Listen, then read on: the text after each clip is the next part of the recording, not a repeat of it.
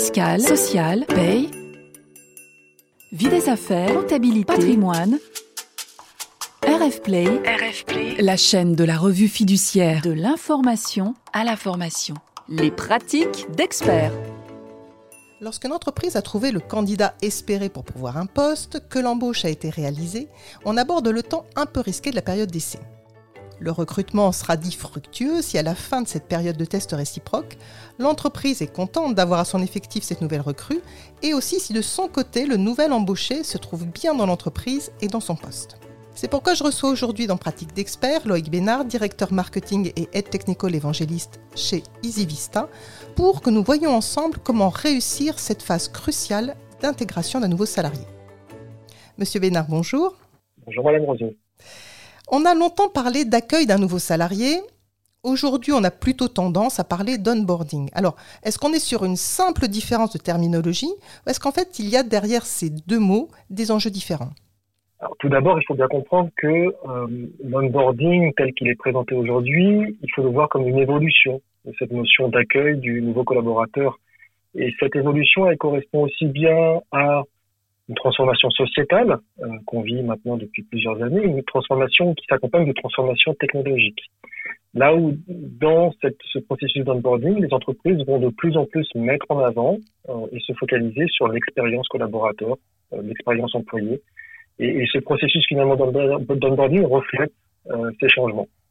Euh, le collaborateur n'est plus uniquement accueilli pour une prise de poste dans l'entreprise. Il va être intégré pas uniquement dans sa fonction, mais dans une culture d'entreprise, un marché, euh, et sa contribution euh, à la chaîne de production d'entreprise va être euh, communiquée, euh, voire même clairement marketée pendant ce processus d'onboarding. Il est partie prenante de la production, mais aussi de l'image de l'entreprise qu'il intègre. Donc c'est en, ce, en, cela que les enjeux sont aujourd'hui clairement différents.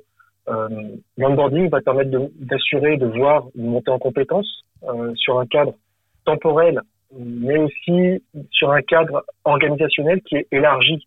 Euh, on va plus encore une fois euh, s'attacher à recevoir ce nouveau collaborateur sur une journée, euh, lui expliquer, bah, voici ton nouveau responsable, voici tes collègues, voici euh, ta, ta, fiche de poste. Non, il va être clairement accompagné euh, de, du processus.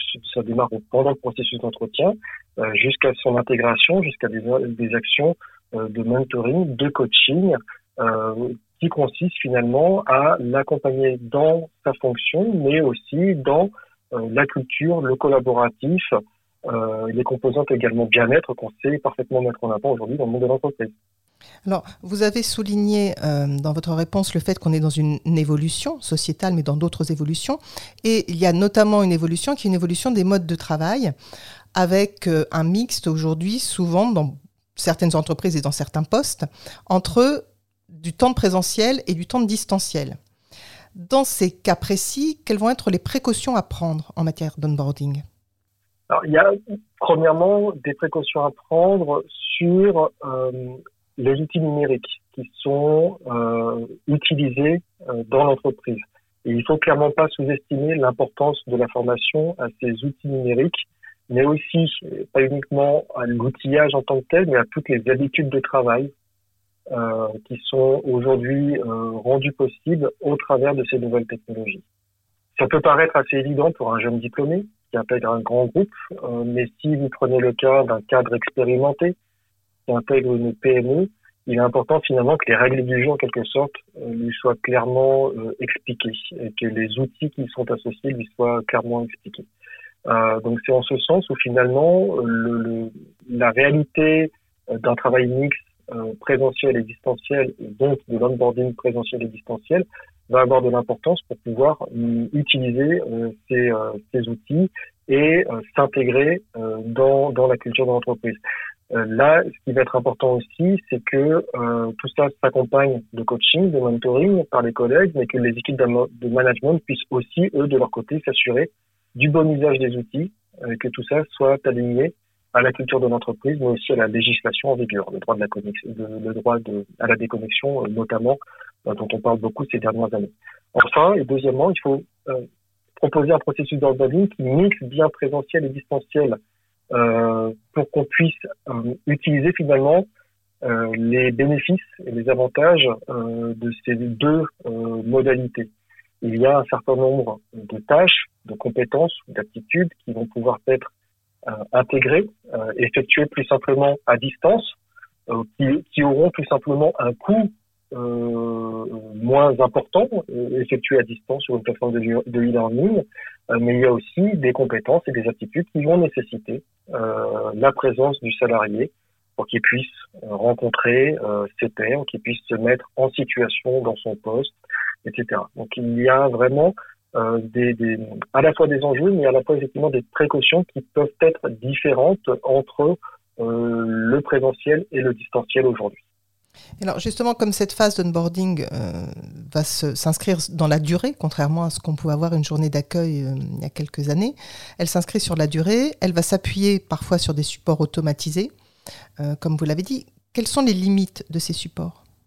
Il y a une limite assez, assez évidente. Si on envisage un onboarding qui est totalement numérique aujourd'hui, des choses qui ont été faites ces derniers temps, peut par les contraintes et la pandémie que, nous avons tous vécu, il y a quand même une limite forte qui est liée à la capacité du collaborateur à euh, garder l'attention, capacité de concentration à long terme euh, sur un écran euh, qui est évidemment fortement dégradé au bout d'un moment par rapport à un apprentissage traditionnel.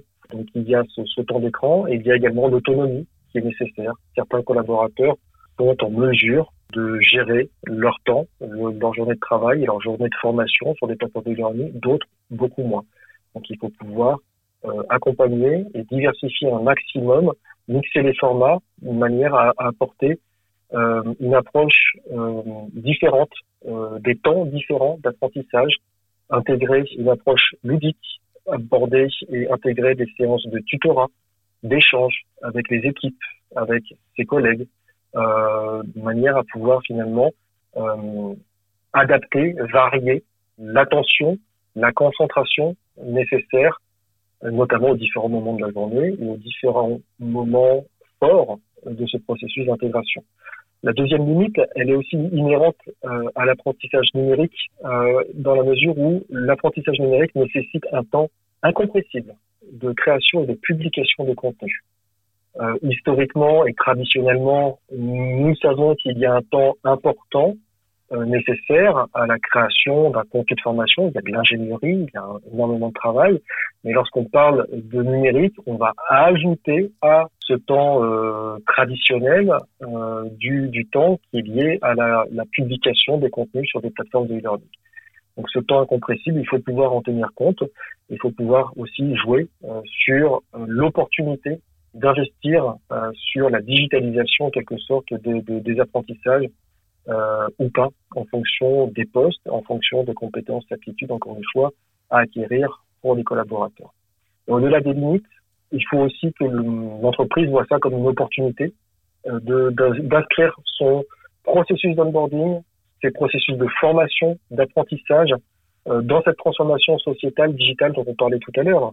Et euh, ils vont pouvoir à ce moment-là offrir aux collaborateurs différentes technologies, euh, plateformes de learning, portail de self-service, base de connaissances dynamiques, pour les aider à acquérir euh, les compétences, pour les aider à accéder à ces parcours de formation à tout moment, en fonction euh, de leur appétence et de leur journée de travail, de leur rythme de travail, tout simplement, pour encore une fois mixer au mieux euh, ces temps présentiels et du distanciel. Donc c'est une opportunité pour automatiser les tâches, les actions de formation à plus faible valeur ajoutée et se concentrer sur la proposition de valeur de l'entreprise qui a un impact direct sur les résultats concrets euh, de chiffre d'affaires et l'image de l'entreprise. Donc on voit bien qu'il faut absolument soigner cette phase d'onboarding. Le fait qu'il y ait maintenant une digitalisation, une dématérialisation euh, ne change rien à l'affaire, peut-être, je dirais même bien au contraire. Quels seraient les risques d'une intégration comme ça d'un onboarding qui serait raté? À, chaud, il y a un risque évident qui est euh, l'impact direct de l'onboarding raté sur la productivité de l'entreprise, la productivité du collaborateur plus précisément. Donc il y a, deux types d'impacts. Il y a un impact direct euh, qui concerne le salarié qui sera insuffisamment formé et qui va euh, commettre une erreur qui aura un impact important pour l'entreprise, sa production, son image, un collaborateur qui a raté une opportunité commerciale, par exemple.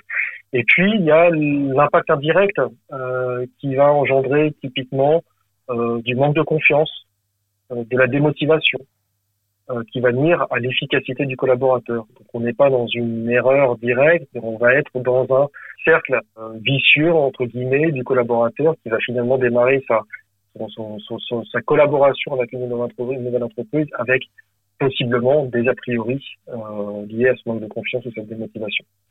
Ce risque il est d'autant plus important euh, lorsqu'on s'attache euh, à former des collaborateurs sur des métiers à fort turnover. Je pense notamment au métier euh, des centres d'appel et de la relation client aujourd'hui. Euh, métiers qui d'ailleurs sont en, de plus en plus fortement externalisés et délocalisés.